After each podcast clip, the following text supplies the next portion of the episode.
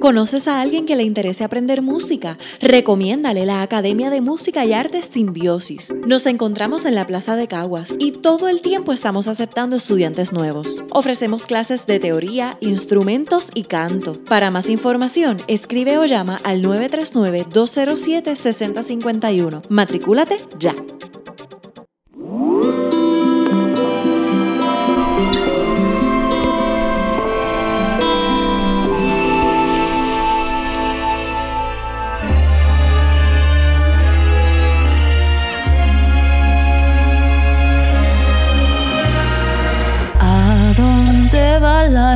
Estúpida bruja que se desespera y se enoja para siempre.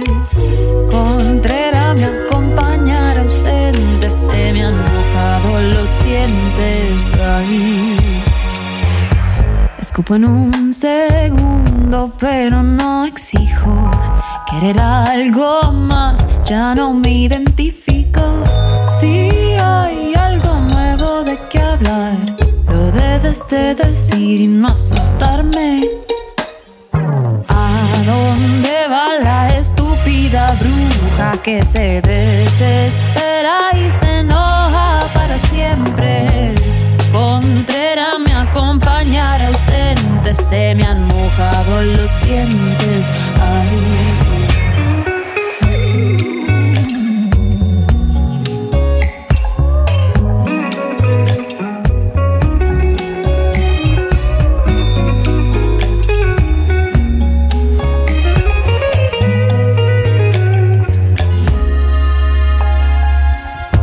Tejido nudos dentro de garganta y de todo lo opuesto que se ve que crece. Si hay algo nuevo de qué hablar, lo debes de decir y no abusar de mí por me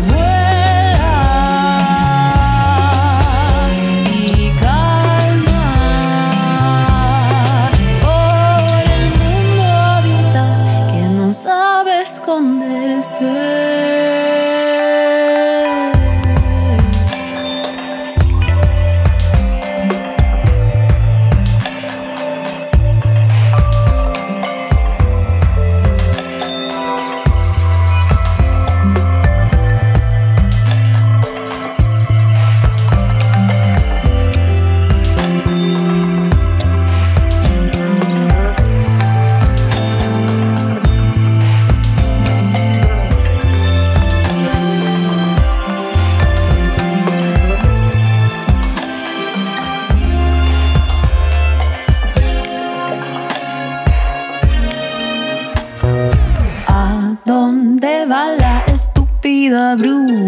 Se desespera y se enoja para siempre.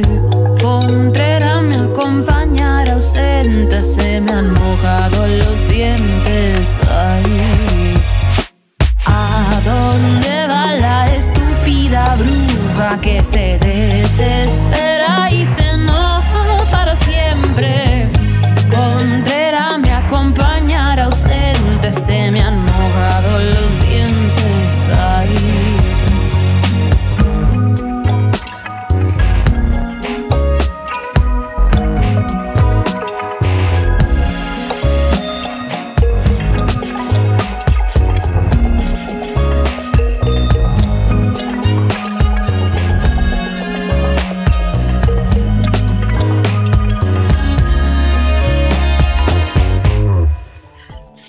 Saludos cordiales y bienvenidos y bienvenidas a otro episodio de Conversaciones Simbióticas. Les habla la cantante y relacionista Raquel Cordero Castro y les presento rápidamente a mis compañeros comenzando con el compositor Pedro Emanuel Franco Fraticelli. Uh, saludos. También por aquí tenemos a el tenor boricua Cristian García Roque. Saludos.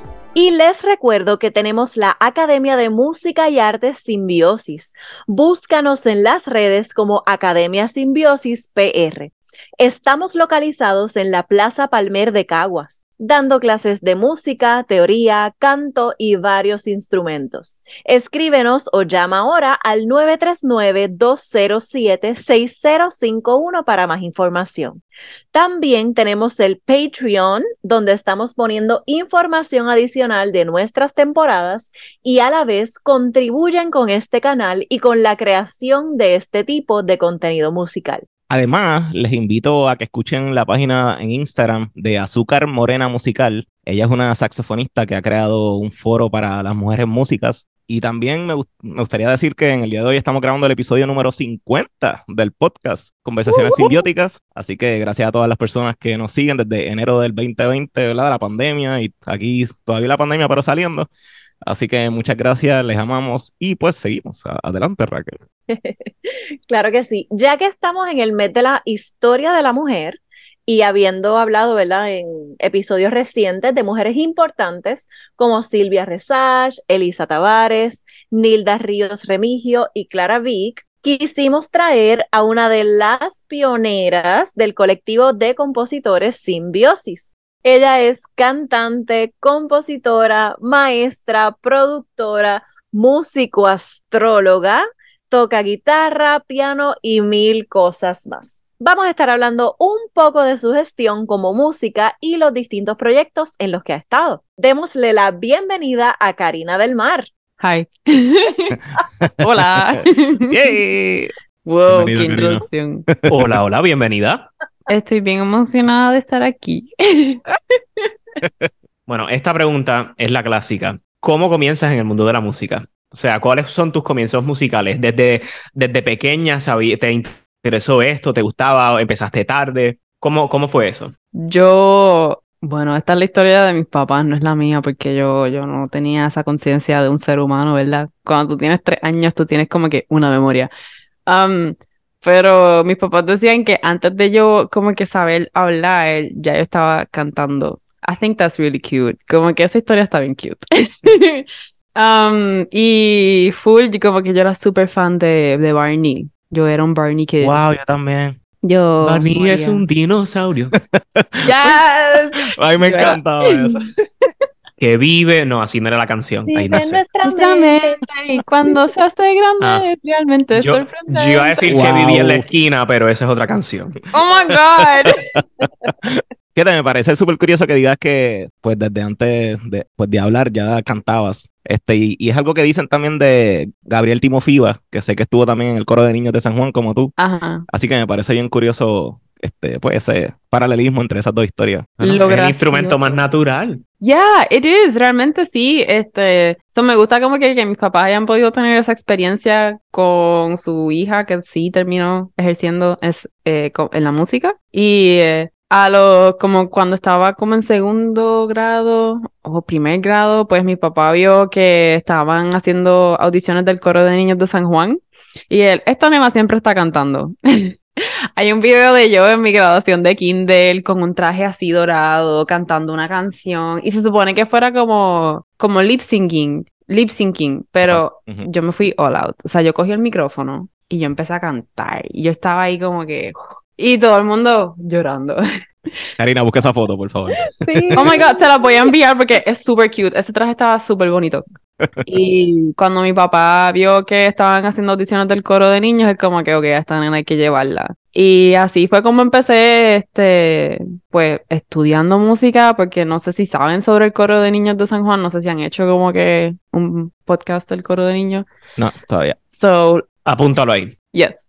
Um, entrevisten a, a Daniel. No, bueno, María Alejandra y María Fernanda ya son las que corren el coro ahora. Pero um, cuando yo entré en el coro yo era súper chiquita y el coro de niños es, el coro de niños de San Juan es realmente el coro más increíble, el coro de niños más increíble de Puerto Rico. Um, sí está el coro de niños de Ponce, um, pero el coro de niños tiene una trayectoria un poquito más grande que la del de Ponce y entonces muchos de, la, de los estudiantes que estábamos en el coro de niños de San Juan si llegamos a estudiar en el conservatorio, muchos de nosotros como que definitivamente somos músicos profesionales. So, fue bien interesante estar ahí. Mm, y en el coro de niños tú tienes, es como un after school program y dependiendo del nivel en el que estás, tú tienes que audicionar, tienes que tener como un talento innato como cantante y tienes que tener buen oído.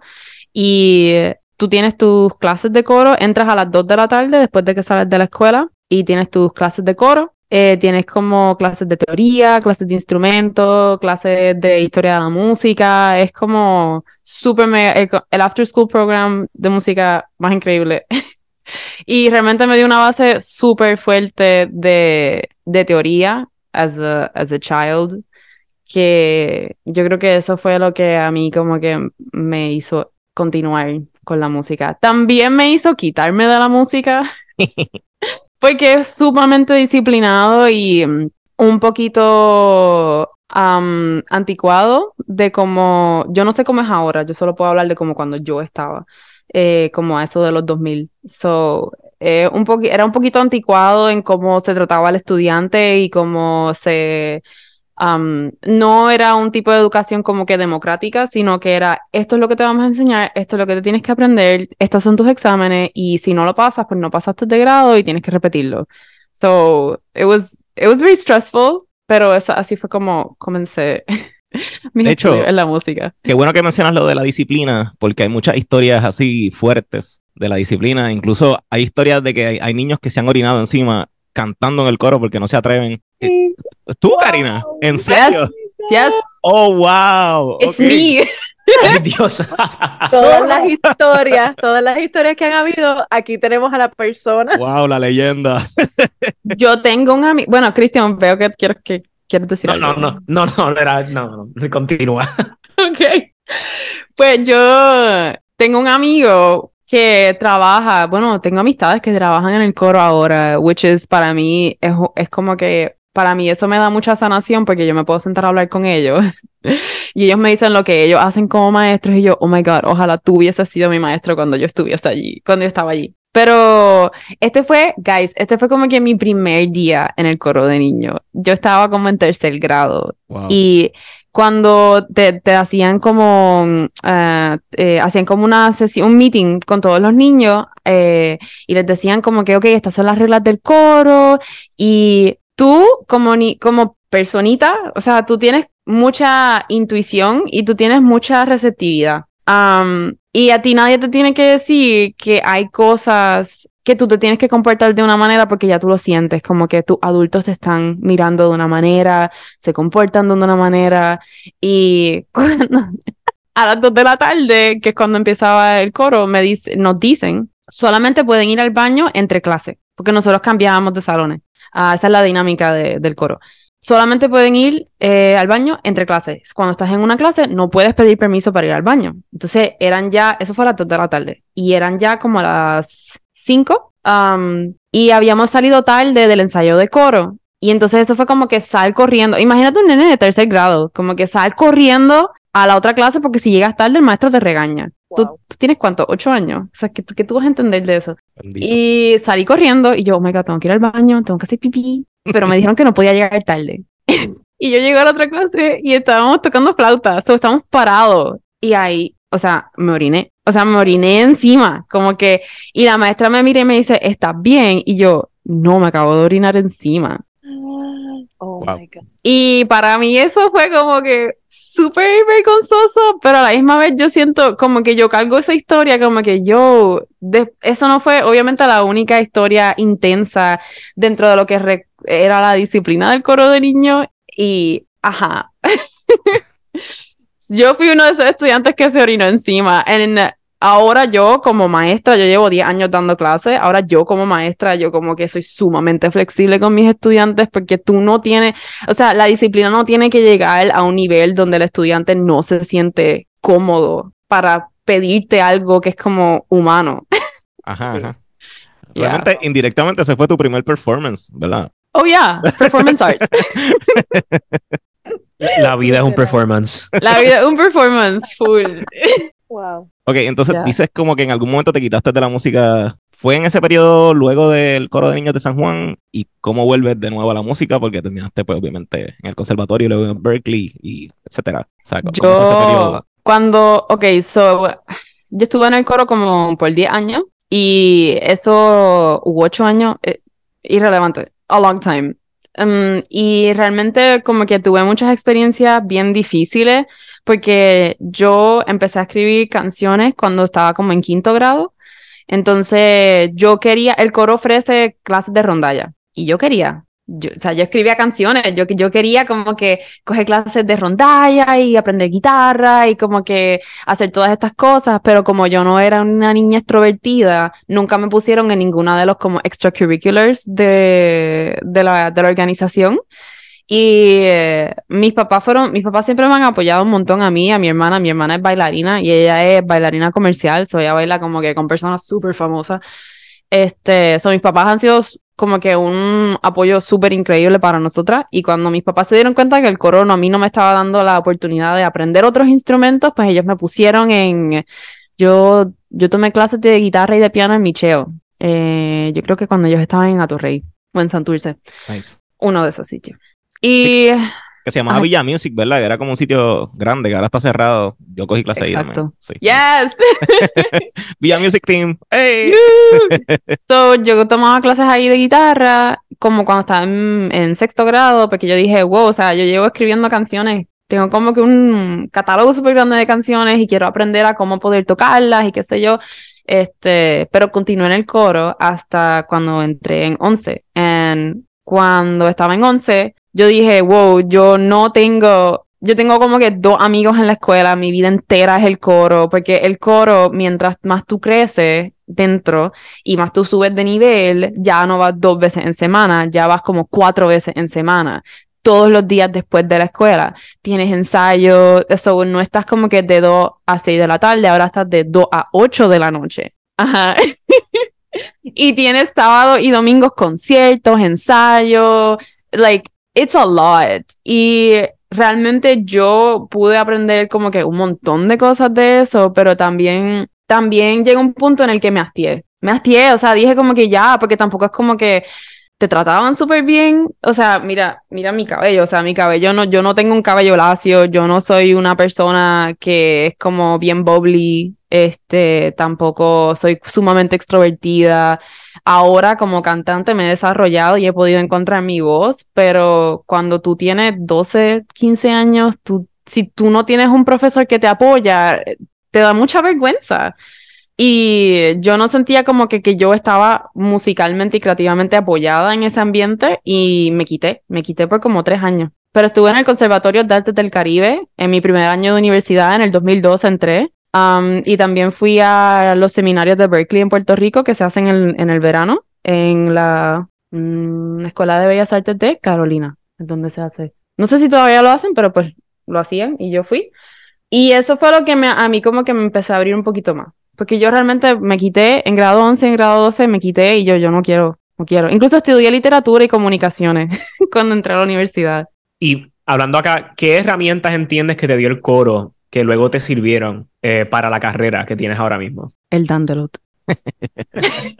La Biblia. No, pero sí, o sea, la, la realidad es que la importancia de un buen desarrollo técnico como músico siempre, siempre es bueno. Y en esos espacios, o sea, yo no, no vengo del coro de niños de San Juan, vengo de la Libre, de la Escuela Libre de Música de San Juan, que es un poco similar en el hecho de que, pues en la Libre uno nunca sale de la escuela, todo se da, Ajá. o sea, se dan las clases académicas y musicales. Así que el horario es de siete y media de la mañana a cinco y media de la tarde. Y si unos, y los que estaban en, por ejemplo, en coro de conciertos, pues tenían que quedarse de 6 a 8 los días que había ensayo. Que pues uno cuando está en esa edad, pues es natural uno querer ser un, un joven, uno querer ser un niño, un teenager, y salir de la escuela y llegar a la casa y, y, ¿verdad? Y jugar o lo que sea. Pero pues cuando uno está en la música hay que hacer muchos sacrificios. Yeah. Pero eventualmente pues eh, uno, creo que uno ve los frutos. Uno dice, coño, eh, siempre pasan un montón de cosas en el camino, pero pues uno como que dice contra. A veces, pues, no sé, X o Y de profesor, pues nos ayudó de cierta manera. Sí, yo, yo tengo una maestra de, del coro de niños, no, no sé si podemos decir nombre, pero Sí, sí. la profesora Merlean Rodríguez es un ángel. Ella, ella estuvo en el coro por como 20 años, creo que 20 años. Eh, ella fue mi maestra. Yo creo que llegó un punto que ella se dio cuenta que yo era la, que ella era la única maestra con quien yo me sentía cómoda. Ah, y eh, she was my teacher de, de teoría y de como que todas las clases así de teoría y de side, side reading y todo eso, ella era mi maestra, porque yo realmente no conectaba bien. Yo no conecto bien con personas que necesitan, necesitan ponerse en una posición de poder. Yo tengo mucho problema con eso, porque no lo veo justo y no, no lo veo como, no lo veo como justo. La jerarquía se da mucho en la música a veces. O sea, esa, esa a veces la misma dinámica de director y, y ensemble, etcétera, pues se dan esas dicotomías. Ya, ya, ya. Y yo pienso que hay personas que son como que, ok, pues súper, vamos a, así es como es y así es como va a ser. Pero a mí eso siempre me ha molestado mucho porque es como, ok, digamos, tú, obviamente tú eres el director o la directora o el director, pero si yo soy the musician, entonces I'm the performer, you, tú no haces nada sin mí. como que tú no eres absolutamente nada, ¿a qué tú le estás dirigiendo? A nada, hasta como que, no sé, una, la pieza de, de John Cage, que es como todo en silencio, tiene que haber alguien ahí al frente del director o la directora para, para que haya un, una vibra, ¿entiendes? Entonces, a mí realmente no se me hacía muy justo como, como se le trataba a los estudiantes. Y es, me quité por, por, por como dos años de la música. Me bastripié bien brutal. Pero de, de cosas así que aprendí en el coro, yo puedo leer pentagramas como que increíblemente. O sea, yo tengo un sightseeing. Estoy viendo ahora mi piano con mis papeles y es como. Also, mi, mi ortografía, no ortografía, mi caligrafía, así como que cuando escribo la música, beautiful. Y definitivamente son cosas que aprendí en el coro. Que para una compositora ¿eh? es súper importante. Sí. Ya. Um, pero as far as la pasión y la musicalidad, nada, o sea, yo no aprendí pasión ni musicalidad dentro de ese, de ese espacio educativo. Fíjate, me gustaría hablar un poco sobre eso de que dices que eres introvertida, porque es cierto, o sea, cuando, tú entraste al conservatorio, tú estabas como que siempre, como que debajo de tu pelo así, como que cabizbaja. Yo tenía pollina. Ajá, era rubia. Este, y estabas como que detrás de, alguien siempre. Y eres así como que bien emo. wow. Pero como que habían unos grupitos que entonces como que te, soltabas y explotabas y te tirabas al piso y qué sé yo. Pero most of the time, si, si, pues si no te conocen o si no hablan contigo, tú eres esta, esta weirdo así que está así en una esquinita así con, con el pelo rubio bien raro. Ajá. o, sea que lo que dices es, cierto y si eso era así en la universidad, no me imagino cuando pequeñito, o sea, tiene que haber sido peor, claro, cuando tú eres un niño y estás pasando por todos estos cambios hormonales y tú estás descubriendo que sí te gusta el arte, pero no sabes cómo desenvolverte, como mencioné ahorita, si tú no tienes profesores que que te motivan y, y, ven el talento en ti y quieren sacar tu musicalidad y como que expresarla, no, no va a pasar, no va a pasar, tú, tú lo único que vas a hacer es cerrarte más dentro de ti mismo y, o sea, de nuevo digo como que yo pude haber graduado, yo me pude haber graduado de, eh, de high school y pude haber entrado al conservatorio como que súper como si nada, pero dije no y estuve como dos, tres años yo estudié en Mayagüez, yo estudié en Sagrado, yo estudié en el Conservatorio del, Caribe, o sea, yo estaba como que, tu, tu, tu, como un sapito brincando, como que, porque realmente tenía miedo de que, oh my God, a mí me encanta la música, pero mi experiencia siendo un estudiante dentro de ámbitos musicales ha sido muy fuerte, no ha sido una experiencia positiva, no me siento que tengo la autoestima para hacerlo, ¿por qué yo me voy a poner en una posición de ejercerme como profesional en la música? O sea, hasta ese nivel llega lo que uno como maestro le implementa a su estudiante. Y yo, ¡ajá! Mi manifiesto. ¿Y cómo llegas a la composición entonces? ¿Cómo haces esa transición ya a, tu ámbito de, compositora y eventualmente de, cantante? A mí me gusta un nene. Muy bien. Muchas gracias. así. Sí, gracias. A mí me gustaba un nene que se llamaba, no le voy a decir su nombre porque era estoy en el conservatorio, él era mi vecino en Levittown. Y um, yo no sé, un día como que simplemente empecé a cantar, me empecé a inventar letras y empezaba a cantarlas. Entonces las escribía, las escribía. Yo tenía como un songbook. Y cuando estaba como en 11 o en 12 que me quité de, del coro de niño. Ya yo había estado par de, par de años estudiando guitarra y piano y encontré a Mima y escuché el álbum de El Pozo de Mima.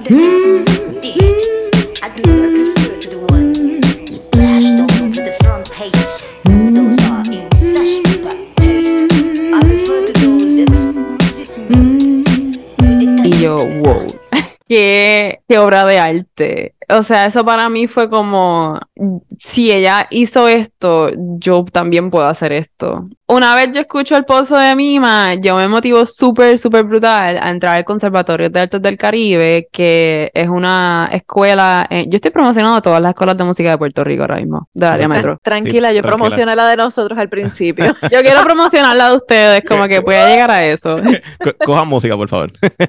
Eh, please. Um, ah, cuando estuve en Mayagüez, yo estuve en Corium Canticus, que es el coro de cámara de la Universidad de Mayagüez. Y eso me pagó mi tiempo en Mayagüez. That was really cool. Um, so, así es un poco irónico decir como que, que me quité por completo de la música porque siempre continué haciendo cosas musicales, pero no lo ejercía como profesión. Eso yo creo que eso es más como que a lo que me refiero cuando digo que me quite por ese tiempo. Pero Um, seguías haciendo música. O sea, sí, siempre te que- mantuviste musicalmente activa, por decirlo así. Sí, es que cuando tú, yo no sé, o sea, ustedes también son músicos, cuando tú tienes una pasión, es como, estás como enamorado, como que tú simplemente no sabes cómo, tú tienes que forzarte a hacer otras cosas.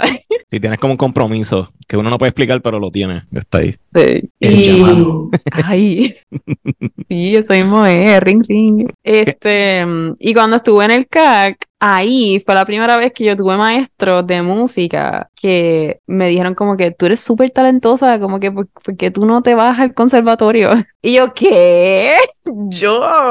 En el mismo CAC te dijeron que te fueras. Sí, el mismo CAC me dijo como que es que tú estás muy dura, tú, tú tienes que irte al conservatorio. ¿Qué tú haces? ¿Escribes música? Mira, este es el- me dieron el número de Seide. Seide fue mi Wow. profesor de composición en el conservatorio. Me dieron el número de Manuel Seide, como que los del CAC que escucharon mi música y me dijeron, habla con este tipo. Wow. Y yo, what?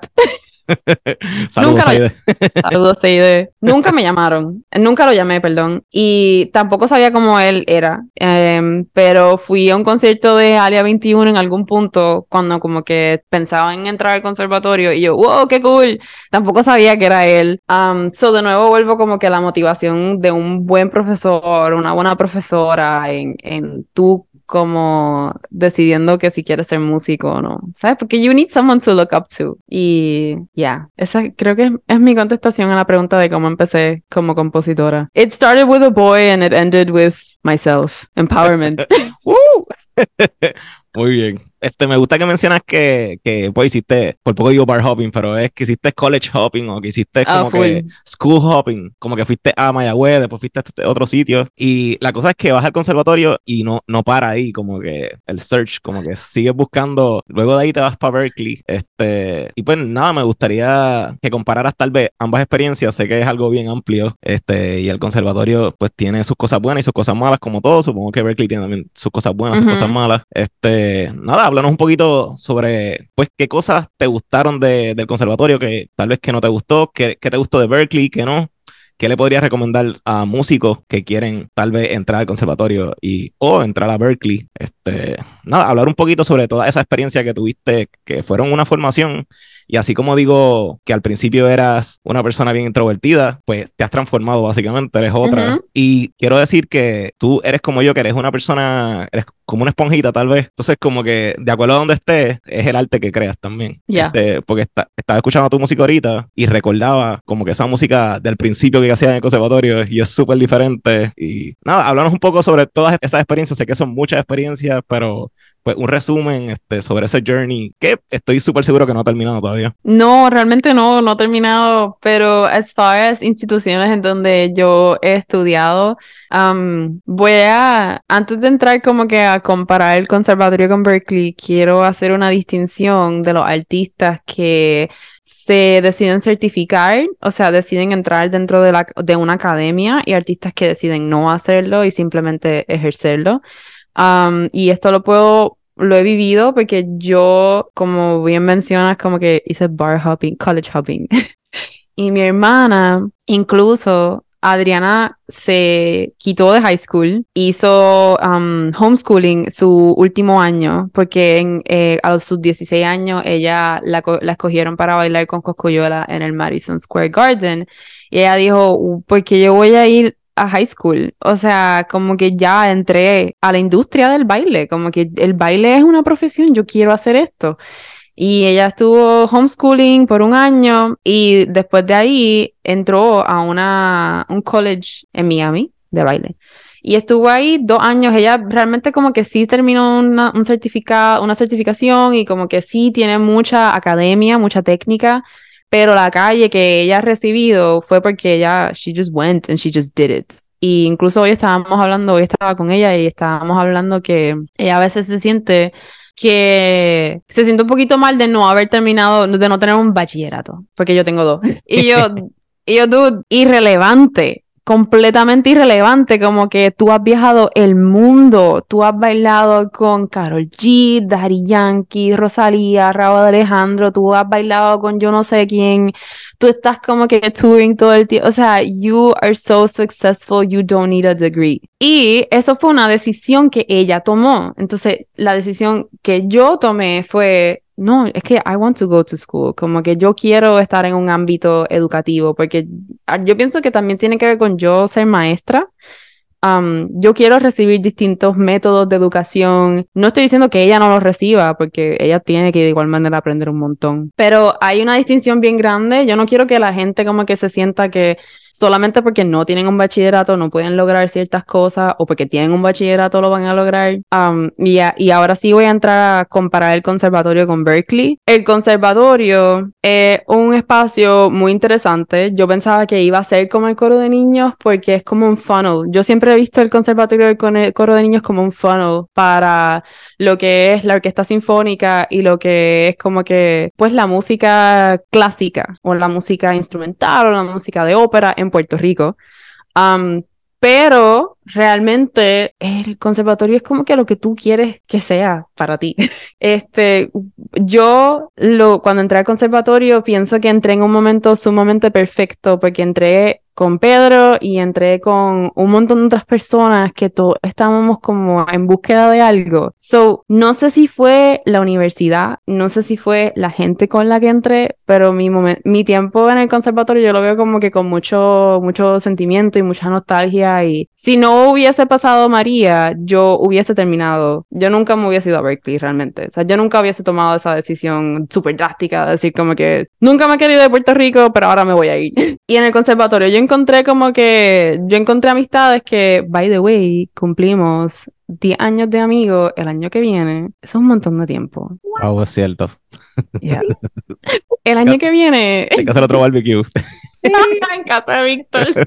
Nosotros cumplimos 10 años de amistades y yo veo como que todas esas personas con las que yo estuve en el conservatorio, en el conservatorio yo encontré comunidad, realmente.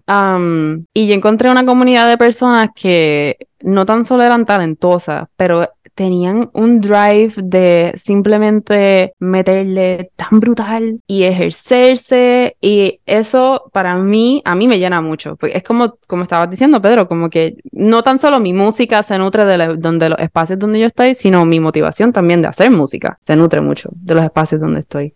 Y fuera de como que, oh, el conservatorio es bien clásico y el conservatorio esto, bla, bla, bla, como que, wow, o sea, yo aprendí un montón de cosas ahí, yo conecté con tantas personas y al, cuando comenzamos el colectivo, para mí eso fue como, eso mismo, como una necesidad dentro de la comunidad. la comunidad necesitaba eso. Y ya como adulta pude ejercer ese tipo de cosas de, mira, tú sabes que los estudiantes del departamento de composición tienen un recital departamental que en verdad es una porquería.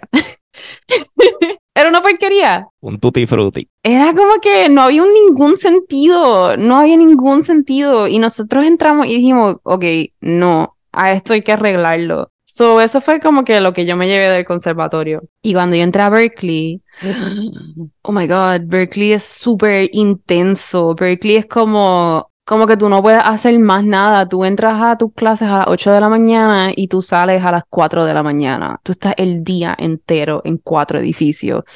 Es, es sumamente intenso, pero me gustó mucho porque conocí personas de tantos países, como que, uff. O sea, yo conocí a mi novio en Berkeley y él es compositor y él de India. Y, wow, o sea, una cosa que, que puedo decir que fue súper positiva de Berkeley es que me puse humilde. It humbled me hard. Fue como, ¡ah! ¿Tú te creías que tú estabas cabrón? No, no, no, no. Y me, me, me permitió ver como que mis weaknesses and my strengths, and that is good. That was very good. Esas son las distinciones grandes. Uno fue comunidad y el otro es como que, girl, sit the fuck down. Siéntate, siéntate, siéntate, bájale, aprende. Y yo, uff, ok. Y ahora que mencionas que conociste gente de muchos países cuando fuiste a Berkeley, eh, sé que también pues estuviste en India, has estado en México. Quería preguntarte, ¿tú genuinamente sientes que es importante viajar y conocer para tu proceso, ¿verdad? De composición, de crear música, ¿es algo que recomiendas o es algo que simplemente pues sucedió, es algo que tú buscaste? Quiero que nos cuentes un poco, ¿verdad? Ese recorrido y, y tus proyectos en, en esos países. Ok, voy a entrar un poquito en astrología. Yo creo que this is- esto es un llegamos, buen- llegamos. llegamos, esto es un buen momento. Yo soy Sagitario y yo no sé si eso significa nada para nadie y eso está súper bien. Para mí, lo que significa ser Sagitario es que yo necesito eh, exponerme a cosas nuevas todo el tiempo, porque si no estoy uh, súper aburrida. Um, y mm, sí, realmente como que viajar te ayuda mucho como compositor, porque una cosa es tú decir, yo quiero, em, yo quiero componer una canción que tenga estilo de musicales de, I don't know, South India, del sur de India, que fue donde yo estuve. Um, ya, súper. Como que meterte en Spotify, meterte en YouTube y escuchar mil canciones no va a ser lo mismo que tú estar en ese país y darte cuenta como que, oh my God, esto es súper distinto a todo lo que yo he visto en toda mi vida. Y estás tan increíble y tú sentarte en un espacio donde hay un montón de músicos, nadie habla inglés, claramente nadie habla español. Um, hablan en Telangana, que es donde yo estuve, hablan Telugu. Y ese es el idioma de, de, pues, de, de mi novio. Entonces pasé mucho tiempo ahí y era como que estar en ambientes musicales donde sacaban sus instrumentos folclóricos y tocaban y yo escuchaba los, los ritmos y yo veía y yo, wow, eso parece como que un tambor de plena. Pero no, no, no, eso es un, eso es un dapu, es- no es un tambor de plena. Y yo, wow, entonces era como que ellos sentarse a explicarme cómo ellos tocaban el dapu y después yo buscar en Google como que en YouTube, mira, esto es la plena, o sea, sí, esto es como que la música de Puerto Rico y sí que todo el mundo quedarse como que, wow, países completamente en los polos opuestos, bueno, no polos opuestos, pero así, lados opuestos. Hemisferio. Hemisferio. Sí, sí. Thank you. Geografía, gracias. Um, en hemisferios opuestos y, y ahí como unas similitudes, realmente te- se te, te hace sentir súper bonito. Igual me pasó en, en México, fui a México y conocí, yo pensaba que en México yo iba como que a conectar con, con músicos un poquito más folclóricos y conecté con muchas personas que tocan jazz y tocan como, son como raperos y tocan música más popular, pero obviamente tienen, eh, México es súper grande, es increíble. Y de todas las regiones, yo fui como a siete ciudades distintas y cada ciudad era una música especial distinta. Y eso como que a mí me nutrió tanto y tanto, no tan solo como compositora, sino como persona que pues le gusta administrar espacios artísticos. Porque tú lo ves como que, wow, o sea, tú creces en un espacio y tú piensas que ese espacio lo es todo. Y sí, realmente lo es porque te define, tu cultura te define mucho. Pero es súper bueno viajar, es súper bueno como que si tienes la, la- el privilegio de poder viajar y experimentar otras culturas y conocer personas de otras culturas, compartir con esas personas, oh my God, do it. Just do it. Me gusta que hablas de México y me gustaría que hablaras tal vez un poquito más de México, porque hace poco estábamos hablando de Rafael Hernández. Rafael Hernández vivió muchos años en México. Este, incluso hay un, él tiene una canción de Puebla, este, que es un himno de Puebla. Mm. Y, y cuando él vino en algún momento a Puerto Rico, creo que fue en el 48, 49, a tocarle aquí al, al gobernador Jesús T. Piñero, y vino con músicos de México. Y lo que tocaron fue música clásica. O sea que qué bueno que dice eso de que cuando uno piensa en México, no lo que piensa es el, Rancheras. Y eso es como que es una. Es algo bien gringo, ¿verdad? Algo bien que nos cae de Estados Unidos. Este, que tenemos esos prejuicios de. Es un estereotipo fatal. Ajá, ajá. Y México es un lugar, pues, como tú dices, es gigante y tiene muchas culturas, muchas, muchos colores diferentes. nada, hablando un poquito de México. Fuiste al UNAM, este, a estos sitios así como que son legendarios. ¿Qué, qué hiciste en México? Mm, en México, ay, me tengo que acordar a dónde fui. Bebió tequila. ya bebí, bebí mucho mezcal. Uh, Eh, realmente me di cuenta que ¿Te comiste el gusano? No, no, no. Mano, yo quiero el... Yo pensaba que el gusano ese estaba en la tequila y, y es en el mezcal. Y tenemos una historia graciosa con esto. Ya había un escorpión así, tu, tu, tu, tu, flotando. Y yo, no thanks.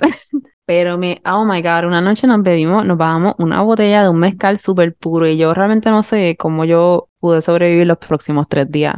Realmente no lo sé, but I did. It was amazing. Um, México es un sitio súper cool porque yo lo comparé mucho con India porque son países bien grandes y son países donde tú, como alguien que no eres de ahí, te introduce y tú no puedes simplemente decir, mi cultura es esto. No, no, no, no, no, no. La cultura mexicana y la cultura de India son súper intensas. Tú no puedes entrar ahí y decir que tú eres de yo no sé dónde. Porque, y decir, no, es que las cosas acá se hacen así. No, no, no, tú tienes que, yo, yo, cuando estuve en India, por ejemplo, y cuando yo hablo con mis amistades de India, yo cambio mi acento hablando inglés. Yo sueno que yo soy de allá. y me pasa, me, me pasó en México, llegó un punto es que la gente se quedaba, ¿qué? ¿Qué? ¿Qué? Y yo, no, güey, es que pues sí, como que la guitarra me gusta mucho, yo toco guitarra. Y obviamente seguía hablando con un acento más puertorriqueño, pero le, como que le tiraba inflexiones mexicanas. En, suena estúpido, pero cuando estás como que mes, mes y medio en un país, tú tienes, y el país tiene una cultura y un, y un acento y muchas cosas bien fuertes, tú tienes que acoplarte a ese espacio. Y eso está súper bien. Am, pero... Sí, eso pasa, eso pasa en Estados Ajá. Unidos también. Este, no sé a qué, a qué estado fue que fuimos, creo que fue New Jersey o algo así, que allí le dicen, a la pizza le dicen pie. Y como que Oh. tiene, tiene su propio lenguaje también. Y incluso de Juan, ¿verdad? Que el otro compañero que, que está aquí en el podcast, él estudió un año en Irlanda. Ujú. Entonces, en Irlanda es igual. Ellos hablan inglés, pero es un inglés irlandés. y pues tiene su propio lenguaje, sus inflexiones, como tú dices, escuchan su música. También tuve la experiencia de un tambor parecido a la plena, también Ujú. que lo mencionaste ahorita. Pues en, en la música irlandesa hay un tambor también que es parecido a la plena también. Así que nada, todas las culturas tienen sus parecidos, es, es bonito. Yo pienso que es bien bonito, así como que volviendo a la conversación de, de viajar y de la composición, poder tener como esa experiencia de ver que hay instrumentos que se parecen y que se como que se usan de la misma manera. Y eso, that makes you feel a little bit more at home. And mi, yo cuando estuve en México estuve con mi amiga Paulina, ella corre una compañía de um, music management. Ella fue a la boda de ustedes. Ella, ella corre una compañía de music management um, que se llama PM Music Agency y yo promocionando de nuevo.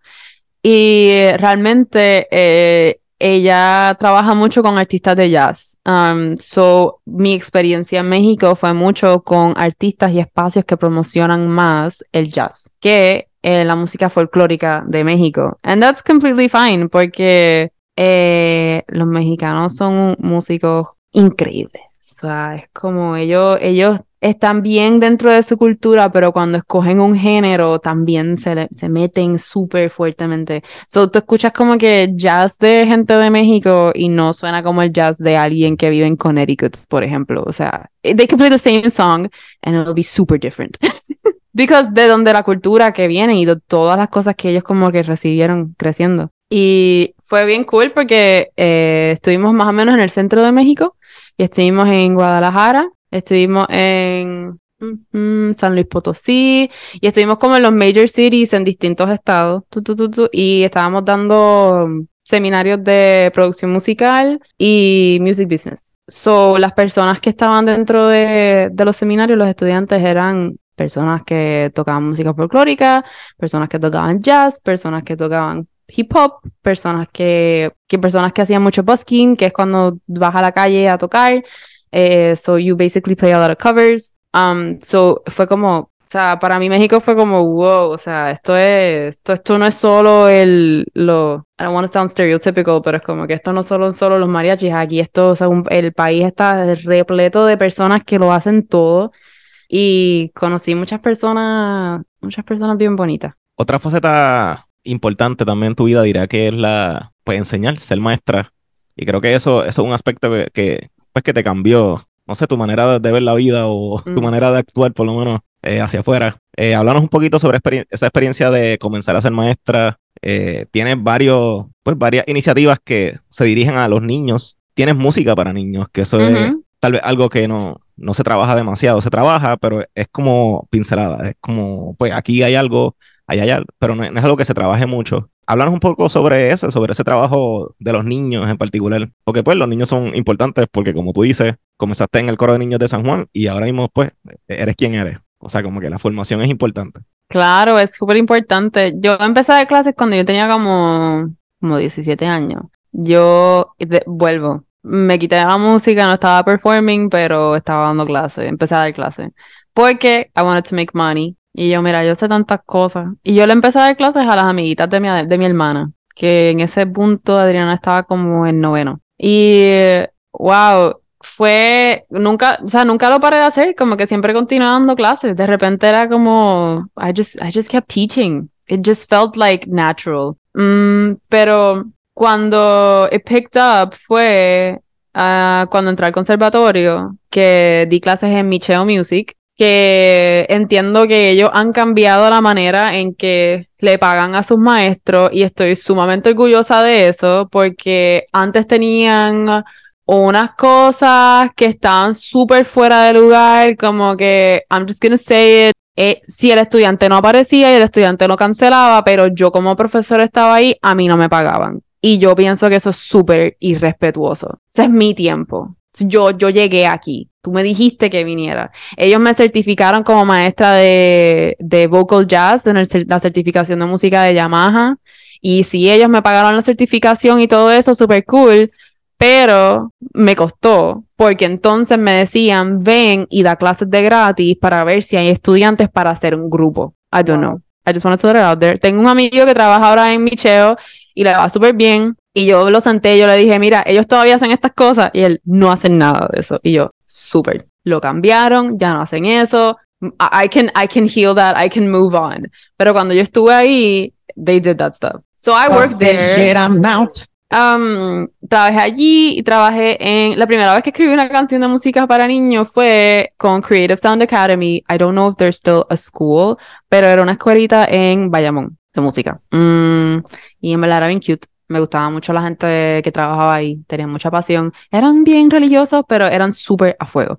Este, y ellos me pidieron que hiciera una canción como que un hello song para una, una- un grupo de Kindle que tenían. Y yo, súper, y hice una cancioncita y esa fue la primera vez que escribí música para niños. Um, y de ahí, cuando estuve en Berkeley, como tres años después, dos años después, cuando estuve en Berkeley, um, empecé a trabajar con una compañía que se llama Echo Kids y era un startup. Yo fui la primera persona que contrataron para trabajar allí. One, two, three, four, hear the sound of the drum.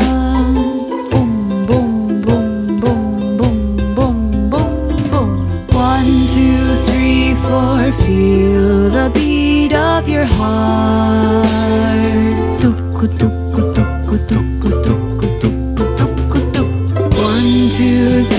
four, hear the sound of the wind.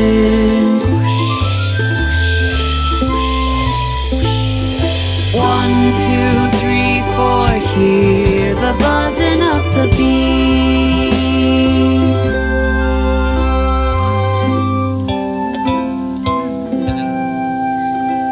Y de ahí a un año me convertí como que en Chief Operating Officer y co-founder. Y fue como que... como que- Gobernadora.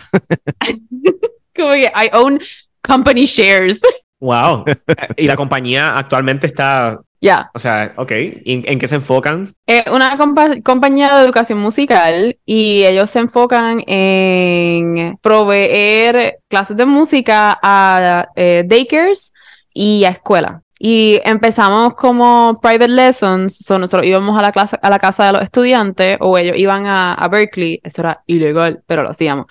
Este, dábamos clases en Berkeley en los salones de práctica y ahora está súper cool porque tienen, tienen conexiones con daycares y bibliotecas y escuelas en Boston, que fue el departamento como que, o el franchise que yo expandí o ayudé a expandir, a expandir, y entonces ahora están en Miami. Um, so they have like those two places and realmente les va súper bien. Y dentro del tiempo que estuve ahí, yo empecé a escribir como canciones de música para enseñarle a mis estudiantes, porque yo me estaba dando cuenta que, que se les hacía un poquito difícil. Ok, cuando un niño tiene 4 o 5 años, what, what?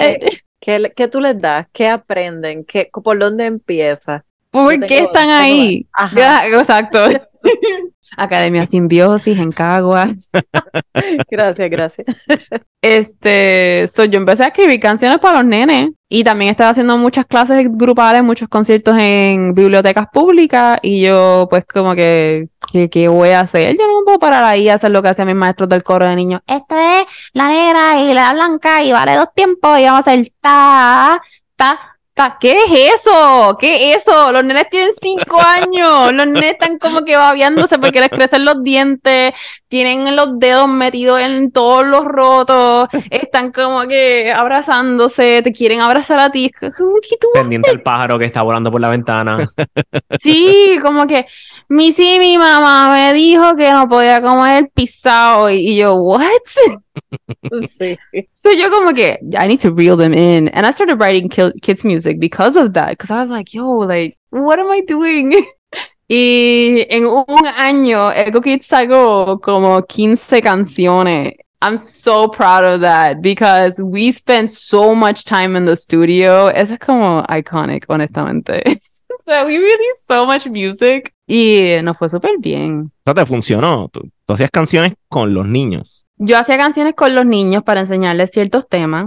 Um, muchas de esas canciones se, they, they got released because we spoke with the parents. Les dijimos como que, mira, nosotros escribimos esta canción con el niño o la niña, este, en, en la clase y nos gustaría como que, que fuera parte del repertorio de las cosas que nosotros enseñamos, porque también creamos currículos, creamos libros y los, las canciones que hicimos son parte del currículo. So, yo hice una canción que se llama Rhythms of Nature, los ritmos de la naturaleza.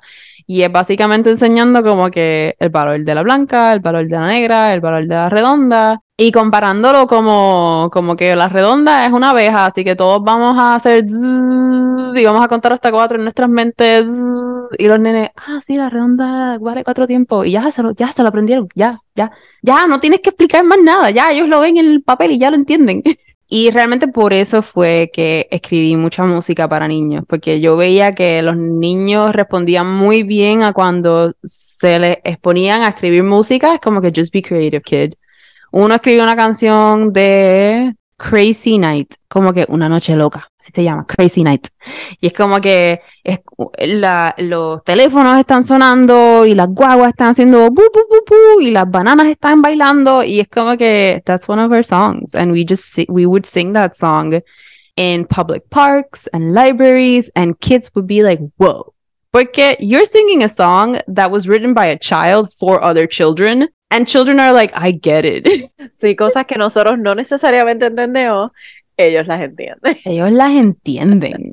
Y es como que yo esta persona es un adulto pero they're also a kid. They get me. Y en verdad era bien cute. Escribir música para niños fue fue 10 out of 10 Entonces quiero hablar un poco de tu más reciente proyecto, o por lo menos el que yo he estado más following you, eh, sobre la astrología. Sé que has, eh, ¿verdad? tomado cartas natales o nada, quiero que nos expliques un poco y cómo comienza esa idea y nada, hacia dónde nos dirigimos con eso. Yo aprendí sobre la astrología cuando estuve estudiando en Sagrado. Ah, conocí a una persona que me enseñó muchísimo de astrología y me dijo, What is your natal chart? Y yo, What the hell is that?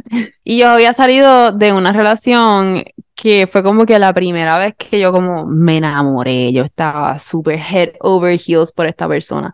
Y yo estaba tripeando súper duro porque él dijo como que, dude, o sea, yo lo dejé como esperando que él dijera, no, no, vamos a estar juntos, I will change. Y él como que, I'm not gonna change, qué bueno que me dejaste. Y yo, no. So conocí a esta persona que, Sos En ese hombre. Los hombres somos así. I know, I love him, it's fine, he's in another, he's transcended, so it's okay. Pero um, esta persona me, esta otra persona que conocí en Sagrado, me empezó a enseñar mucho astrología y fue como super healing para mí, como, como que, ah, ok, o sea, mi sentido de inestabilidad es porque si yo no balanceo estas características en mi vida y yo no trabajo en esto, I'm just gonna keep being that person. Y no es para echarle la culpa como que, ah, yo soy un pendejo porque mi Venus está en Acuario. It's not that. It's not that. I feel like people got that all wrong. It's like, si tú eres una mala persona, tú eres una mala persona. Don't even blame it on astrology. You're just a bad person. But if you're someone that you, tú quieres realmente como que buscar distintas técnicas que te ayuden a ser mejor persona, pues como que aprendes sobre astrología y de repente hay algo en la astrología que te dice, mira, en verdad, tú sabes que tú eres súper impaciente y tú siempre vas a bregar con que eres impaciente toda tu vida, pero busca maneras y herramientas para bregar con eso, para que la gente no se vaya de tu vida. Entonces empiezo a estudiar mucho la astrología de una manera como que teórica, aprendiendo sobre cómo leer cartas natales. Y cuando entro al conservatorio, como en el tercer año, tienes que hacer una tesina, tienes que hacer un research. Um, y yo no sé cómo yo escogí este tema. I honestly, I don't, I don't know. Yo dije, yo estoy en composición. ¿Qué pasa si yo cojo la astrología y hago composiciones con la astrología? Pero no como lo, eh, las, la sinfonía de los planetas que... Holst. eh, ajá, exacto. Que es como que eh, así es como sería el tema de Marte. Not that, but like let's make it, let's make it very technical. Los signos zodiacos son 12. En la música occidental usamos 12 tonos. Vamos a combinarlo. en, la, en la astrología occidental se leen 7 planetas o 10 planetas dependiendo de como que qué tipo. Hay distintos tipos de astrología. Pero digamos que son 7 a 10 planetas. Entonces todos esos 7 a 10 planetas como que no están en los mismos signos todo el tiempo. Como que todos pueden estar, incluso están en el mismo sitio a veces o están como spread out y ellos interactúan por medio de ángulos. So, how can you make that into harmony?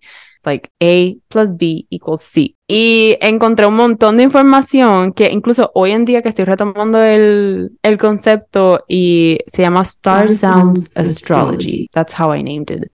Sonido de las estrellas. El sonido de las estrellas. Um, en los últimos años, desde que yo escribí la tesina, que fue un poquito, fue interesante, porque yo sé que Pedro me estaba recordando los otros días que hubo un profesor ahí que dijo algo, y yo como el que, trauma, el trauma.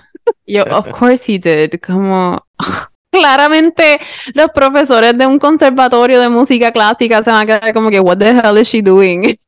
Bueno, Sí. la palabra lo dice, los en el conservatorio van a querer ser a veces conservadores. Ajá, and that's super fine. Como que be conservative. I'm not gonna be conservative. By the way, yo te estoy pagando, dude. Como que yo soy tu cliente. Tú deberías de hacer lo que yo necesito. O sea, I don't know. Education is weird. Pero lo que estoy haciendo ahora es que estoy como que pasando por un proceso de mucho descubrimiento con esto de la astrología y lo empecé haciendo como más meditativo, pero recientemente hice... Las piezas son bien cortas, las piezas son como de minuto, minuto y medio, no son ni tan largas pero es un poquito como música atonal, pero también puede ser música atonal, todo depende. You never know what to expect with this project porque todo depende de lo que te diga, lo, lo que te diga el sistema. Si el sistema de repente todo está en re mayor o en re mixolidio, pues ah, ahí suena, pero de repente todo está cromático y no suena bonito y tú Some days are good, some days are bad, some things sound good, algunas cosas suenan mal.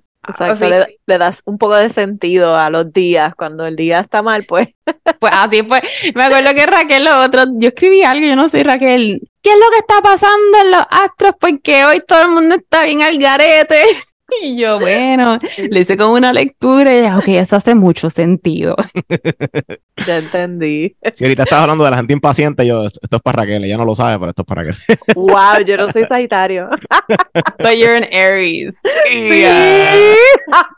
Wow. no, los Aries, tú sabes, los firecrackers, las estrellitas. Sí. Para mí los Aries son estrellitas. Wow, a Raquel le encanta eso. Tiene todo el Tengo sentido una- del mundo. Tengo unas estrellitas por ahí. En la cocina, ay, o sea, ¿por Voy a aprender unas hoy. That's so healing. A mí me encanta aprenderla y mirarla. Aunque me caigan los, los, los chispitas en la mano. Masoquista. So weird. Yo, yo me las pegaba con las chispitas. Ah, este grupo. Gracias, gracias, No sé, yo, yo te entiendo, Raquel. gracias. Yo, para mí, como que la astrología es súper a fuego, pero a mí no me gustan las personas que, como que, igual, yo leo el tarot yo no voy a estar andando por ahí diciéndole a la gente como que qué tienen que hacer, cómo lo tienen que hacer y por qué. Like, that's not my business. It really is not. Y me molesta que astrology and all these like mystical practices they get a bad reputation porque la gente no la gente lo ve como que oh my god it's like religion la gente lo ve como que todo el mundo tiene que saber sobre esto y yo Son no. otros sistemas de, de analizar y ver lo que sucede alrededor de nosotros. La vida, sí. De hecho, estábamos, hace poco fuimos a Haití y pasa lo mismo con el vudú también, que el vudú es como un tipo de medicina para ellos con las plantas y ellos de acuerdo a las condiciones que tienen o enfermedades o qué sé yo, síntomas, ellos saben qué planta tienen que hacer un té para, para Uh. tratar esa, esa medicina. Pero entonces nosotros escuchamos la palabra vudú y es, espérate, brujería, este, esto es del diablo, qué sé yo. E incluso este, el, el guía, ¿verdad? Haitiano nos está diciendo que tú puedes ser budista, este, bu- yo no sé cómo se dice eso. Practicar vudú. Puedes practicar vudú y ser cristiano a la, a la misma vez. Que una Got cosa no, no tiene que ver con la otra, sino que son... Nada interesante que es lo mismo que tú dices. Eso, that's cool. Sí, yo siento que si tú vas a practicar cualquier cosa, don't shove it on people's throats. Just do it and be happy with it and that's it. Yo no, yo no soporto cuando alguien me dice, ugh, tú eres Sagitario. Y yo, ajá, como, o sea, by the way, la- cuando tú lees una carta astral, tú tienes como la combinación de ocho cosas. It's like you just, you don't make plain rice. ¿Entiendes? Tú no simplemente como que pones el pollo en el barbecue and you move away. You put stuff in it. Like when you cook, you put stuff in it. And that's what astrology and like all these mystical stuff are. It's not one thing. Como, Un pollo con mucho sazón. ajá. un, o qué sé yo, un pollo guisado, como que, oh my god, like, you don't, you don't put one stuff in it. Ugh, tú eres Sagitario, yuck. Como que mi ex es Sagitario. Y yo, ¿y qué pasa si tu ex es Sagitario con Luna en Acuario y Venus en Pisces? Y son cosas completamente que no tienen nada que ver conmigo. O sea, people are, people, people think that because they uh, learn about mystical stuff, ya son deep. Nada que ver. No, you can still be a shit person. Entonces, básicamente, esto es un sistema que tú creaste o, o es como un sistema que ya, ya existía y Ya lo existía. utilizas. Ok.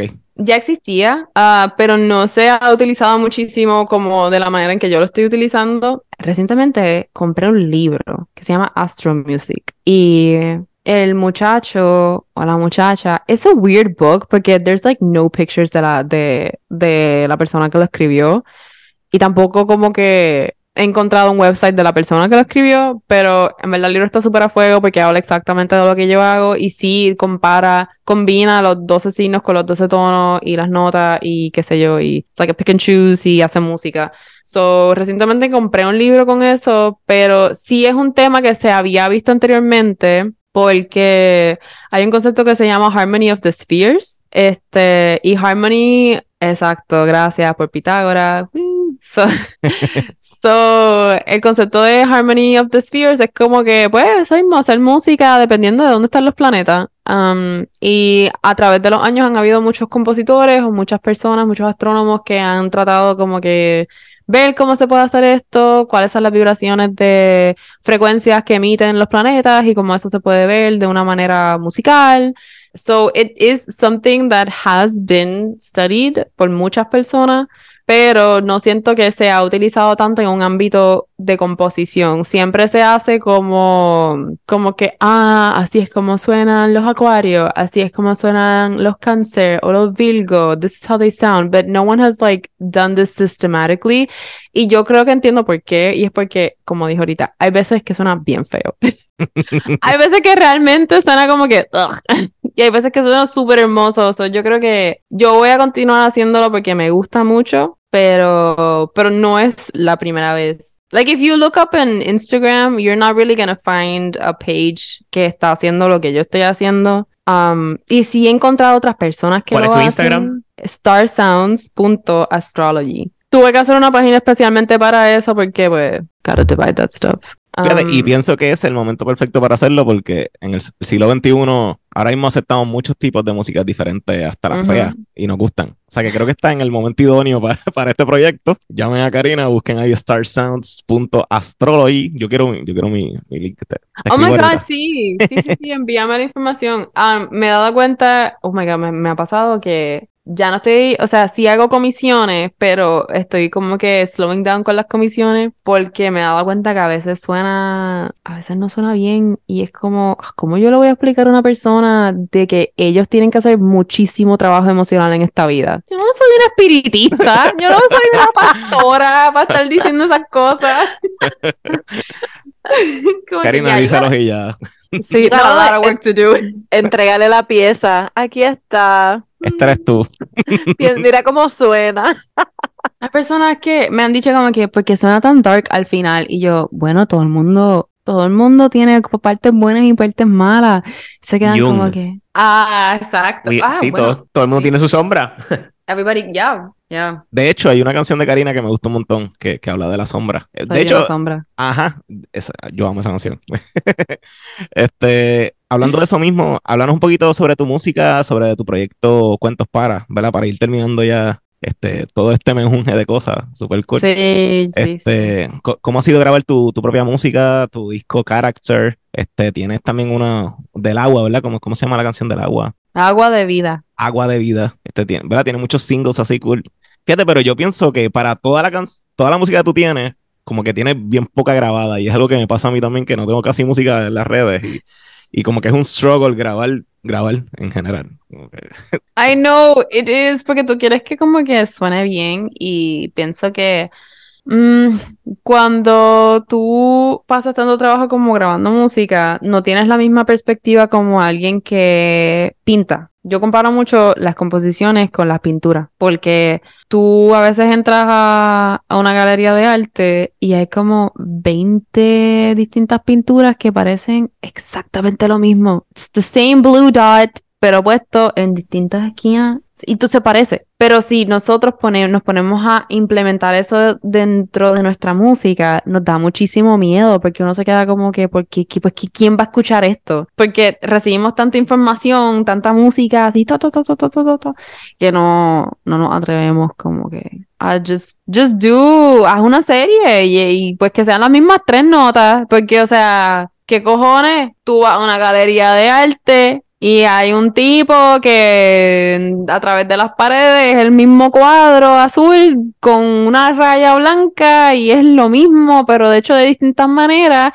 Y yo voy a mi casa a escribir música y me siento súper insegura porque todas las canciones suenan iguales. Y es fuerte porque tú sientes como que, diablo, si todas mis canciones suenan iguales, like, what am I doing wrong?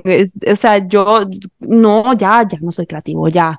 So, pienso que eso como que juega un rol bien grande dentro de nosotros, como que tener un poquito de miedo a, grabar nuestra música. Pero grabar mi música ha sido una experiencia súper, súper cool porque me, me ha abierto a trabajar con productores de distintos países eh, y productoras también. Y me encanta colaborar con otras personas. Esa, esa es mi parte favorita de producir música. Esa es mi parte favorita. Fíjate, eso es algo que, que, que veo que es una constante en, en los compañeros que tengo en la música, y es que las conexiones que uno forma y, y- y las relaciones que uno va, ¿verdad? Con profesionales y amistosas durante la carrera, yo creo que es parte de lo que llama a uno a este mundo, ¿sabes? A, a uno ser músico. Y además uno como músico siempre está colaborando, uno nunca está solo.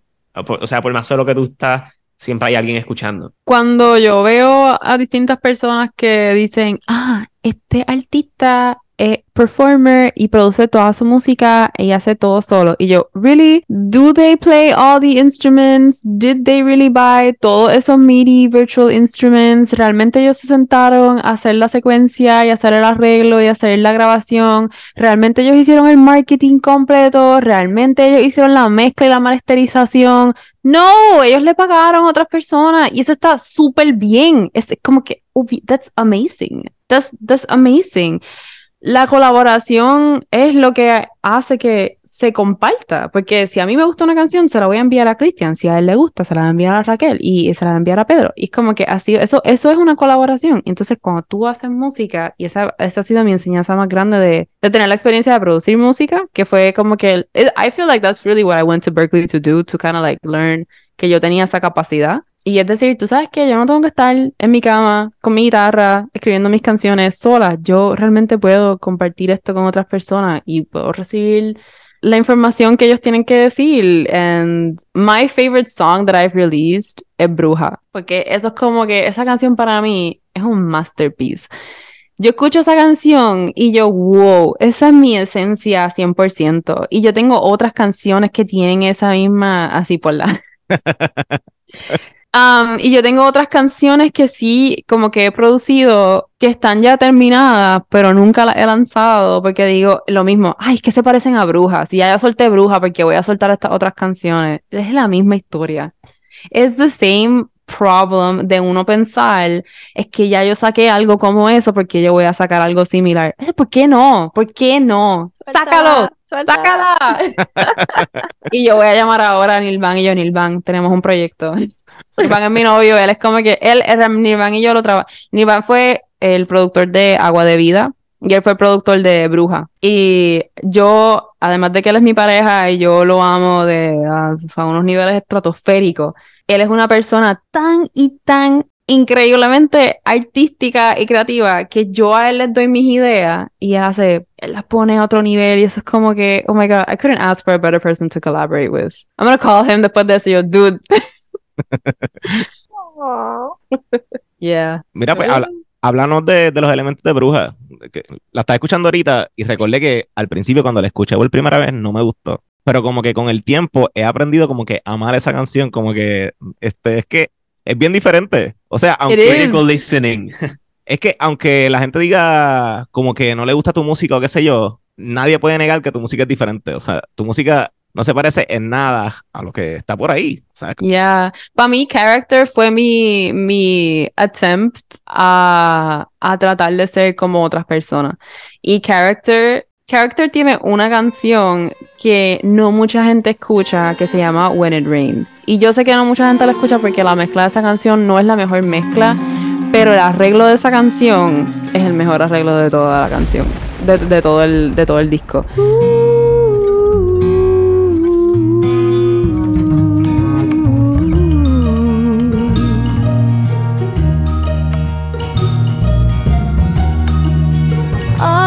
Feel the energy in my home, the calm before the storm. I assume that everybody's waiting, rest assured.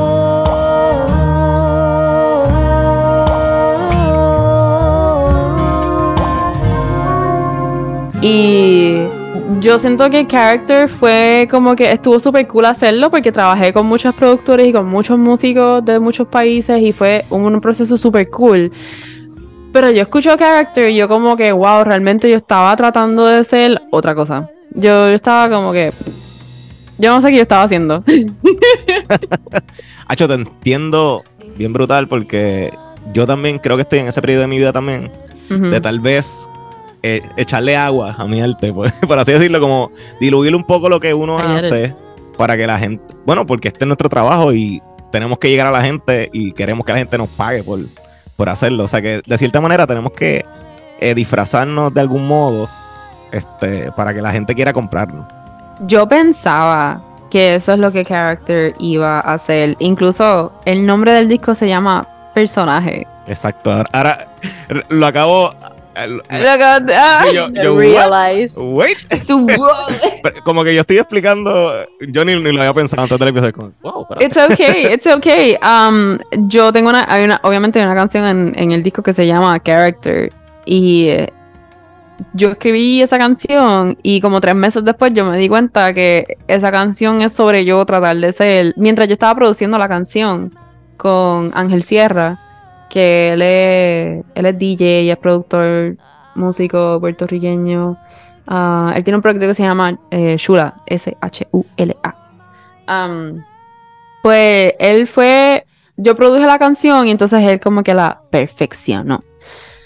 Y as we were working on the song, I was like, yo, and I was re-recording la letra, la, los vocals y haciendo los background vocals y todo eso. Yo, wow, esta canción es literalmente como que lo que está representando este álbum. I'm very much trying to be algo que no se me hace natural. Yo realmente estoy tratando de ser un pop star con este álbum. Y es como que, ugh, I don't want to do that. Y las dos canciones que, que la gente me ha dicho, wow, he conectado súper brutal, eh, fue Bruja y When It Rains, que son las canciones que yo, that is me. Que es como tú dices, como que obviamente tal vez la escuchas al principio y suena muy distinto y tú, "Mm, no sé si me gusta, but then you really listen to it y hay un montón de elementos como que yo pienso que muchas de las cosas que yo aprendí con Seida en el conservatorio es como que just step out of the box, just realmente trata de- ¿tú, tú crees que esto suena bien? Ju- Ponlo al revés a ver cómo suena y yo, oh, qué cool.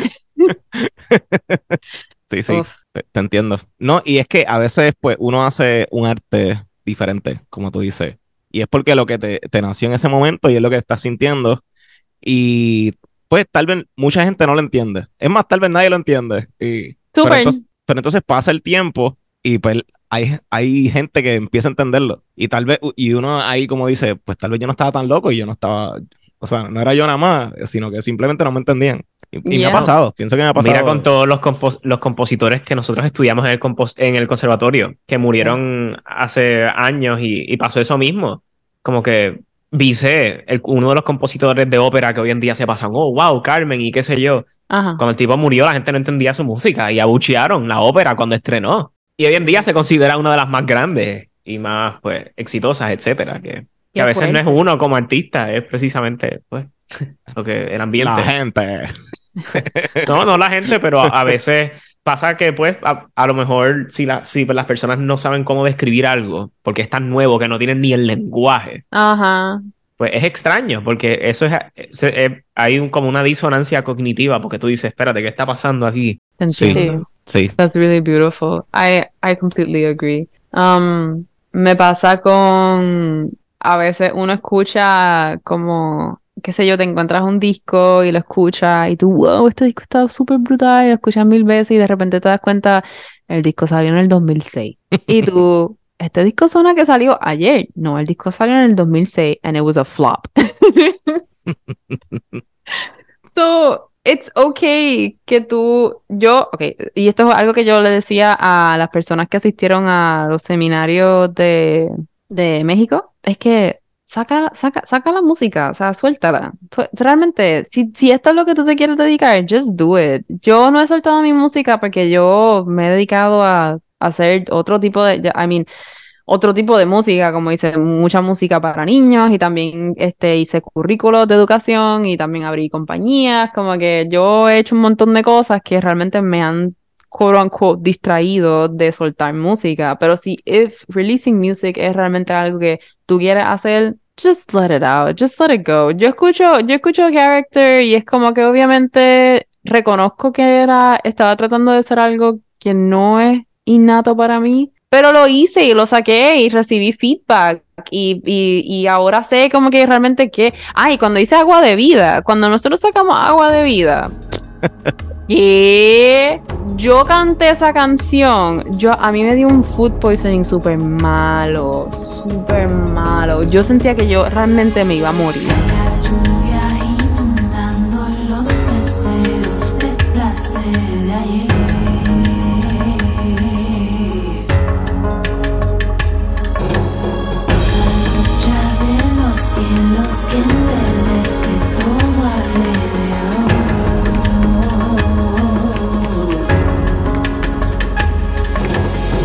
Estuve una semana en cama. Y Nirvan fue increíble, Nirvan me cuidó súper brutal. Pero está, cuando, cuando me empecé a recuperar, Nirvan dijo, mira, eh, ¿tú crees que podemos grabar la letra de la canción? Y yo, dale, dale. Y estábamos en un Airbnb en Goa, en la montaña, seteamos todo y lo que salió de mí, o sea, yo nunca voy a cantar igual. Yo, yo siento que hay un momento, and that's what I mean, como que cuando tú grabas música y cuando tú te pones en el espacio de que tú estás poniendo algo que ya así es como va a sonar. Cuando tú estás poniendo algo en un Canva y así es como se va a ver, así es como va a sonar, no lo vas a poder, no lo puedes cambiar, tú cambias. Porque tú dices como que, wow, yo tengo la capacidad de ser eso. Yo tengo la capacidad de sonar así. Y cuando nosotros sacamos esa canción, tantas personas que no hablan español, yo te- tengo, yo trabajo con una artista de India, yo le hago producción y ella lo único que hace es decirme, yo estoy tan feliz que yo trabajo contigo porque ella escucha esa canción y ella escucha el trabajo que yo hago con ella y ella es como que, wow, o sea, tu música, you're so healing. Y yo, I'm so glad that you say that. So, uno para de hacer muchas cosas por el ego y por el miedo, but honestly, don't do it for yourself, do it for other people that are going to experience your art. Como que yo a veces escucho a Cristian cantando y a mí se me paran los pelos. Yo como que, oh my god. So, ajá, so es como que y probablemente Cristian es como, dude, no sé si sueno cabrón o no sé, ni, no sé si sueno bien, no sé si sueno mal, pero es como el arte, el arte no, o sea, nosotros vinimos a esta vida y el arte no es de nosotros, eso es algo que tú, como que eso es para los demás, ¿entiendes? Sí, somos espejitos. Hay que compartirlos, definitivamente. Yeah, yeah, art. Entonces, cuéntanos sobre tus próximos planes, planes futuros que hay por ahí en el ambiente. What's next? Oh my God, this week has been crazy. Yo, yo sé que llevamos como que a una hora y 40 minutos y yo no sé si la gente escucha hasta este punto del podcast. I really don't care. At this point, I'm talking with my friends. Yeah. como que en este punto yo tengo un conference call catching up. Como, o sea. Me gusta, me gusta. esta semana yo tuve como cuatro entrevistas de trabajo. What the, what? Una fue una para ser administradora de una escuela de música en Tampa. Otra fue para ser facilitadora en una organización sin fin de lucro en Miami. Otro fue para ser maestra de música en una escuela, en una de las mejores escuelas de, de India de música, como maestra de canto. Y la cuarta, que es the one that I'm most excited about, es para trabajar para un music publishing company en Miami. Y para mí es como que, wow, o sea, cuando tú realmente te expones y you've done the work, las cosas, la gente va, la gente va, la gente es bien receptiva. La gente va como que decir, ok, sí, eh, esta persona está súper a fuego, yo quiero trabajar con esa persona. Cuando tú estás inseguro en tu mente y no, nada te va a pasar, no, porque es que we are very social, like we're very, we're very social creatures. So nosotros realmente necesitamos, yo realmente me he dado cuenta que cuando yo estoy encerrada, nada me pasa. Cuando yo me expongo y yo digo, like, this is how I shine, this is who I am, como que me pongo receptiva, las cosas simplemente pasan. So, no sé qué vaya a pasar, no sé cuáles son mis próximos planes, voy a continuar con lo de la astrología y con lo de la música. As far as teaching, yo ya yo no estoy dando clases, llevo como un año sin dar clases porque y fue una decisión. Hice punch. Cumplí los 28 años y dije, ya estuve 10 años dando clases. I don't want to do this. I don't want to keep doing this because I want to move on. I want to do other things. Y obviamente aprendí muchas cosas dando clases y yo, pues, o sea, aprendí tanto dando clases que yo siento que anything that happens, como que I, I put that out there. Y I don't know, I mean, I know que van a haber como que varias canciones, varias, varias cosas que estoy trabajando con unos artistas en Boston, en India y en Nueva York, que en algún punto de este año como que se van a completar, they're gonna be released, and yeah, like, I want to work mostly con personas que sean personas buenas y sean personas que respeten y que sean creativas y que no tengan miedo a cosas nuevas y que no haya un power dynamic super feo. como dije ahorita, I don't like that stuff. tú respétame, yo te voy a respetar and let's make something good. That, that's my future, that's my future. Bueno, pues gracias, gracias Karina, eh, gracias por... Me encanta que tú seas el, episodio número 50 del podcast. That's eh, funny. Creo que eres bien, bien especial en mi vida en general. Ah. Este, y pues nada, pues gracias. Este, ¿Cómo la gente te puede conseguir en las redes? Um, mi Instagram es cuentos para con do A al final, cuentos para... Um, mi nombre antes era un nombre obsceno, solo tuve que cambiar y em, si no encuentran como que si van a Google y ponen cuentos para, sale mucho como cuentos para dormir, cuentos para niños, bla, bla, bla. Me pasó, me pasó. I've thought about changing my name, realmente lo he pensado, pero administrativamente es un poquito complicado porque I would have to re-upload toda mi música, tendría que hacer como un revamping de todo para cambiar el nombre en las plataformas digitales. I don't want to do that. So, me pueden buscar como Del Mar Nana, cuentos para, o pueden poner cuentos para bruja, and definitely los cuentos para niños no les van a salir. Definitivamente te va a salir mi música. Y lo de astrología se llama Star Sounds Astrology. starsounds.astrology. Pues gracias, gracias. Bueno, Corillo, y pues nada, díganos ustedes cómo, Raquel, ¿cómo te podemos conseguir en las redes? Me pueden conseguir en las redes como Raquel Core con K y doble R al final o en mi música como Keka Music. Cristian, ¿cómo la gente te puede conseguir en las redes? Me pueden conseguir como Cedor Boricua en Instagram. ¡Woo! ¡Wow! Muy bien, a mí me pueden conseguir como Peter Franks 7 en Instagram, Pedro Manuel Franco Fraticelli en Facebook. Al podcast lo pueden buscar como Conversaciones Simbióticas en Facebook e Instagram, Simbiótica Pod en Twitter. Eh, y pues nada, gracias por haber escuchado este episodio número 50 y Yes. será hasta la próxima.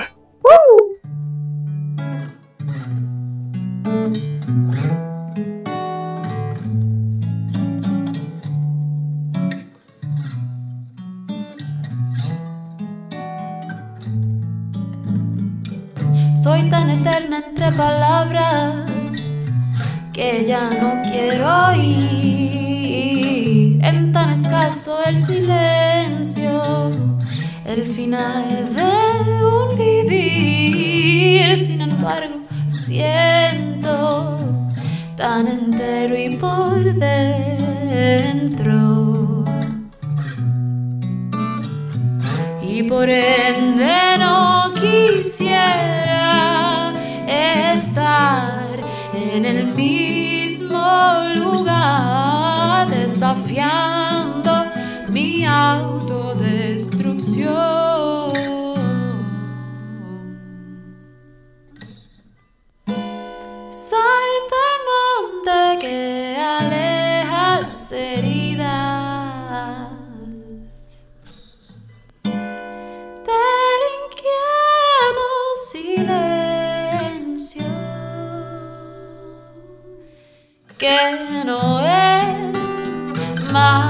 Que luz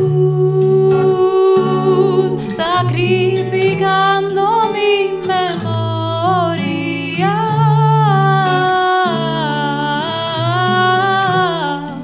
Y no hay espacio para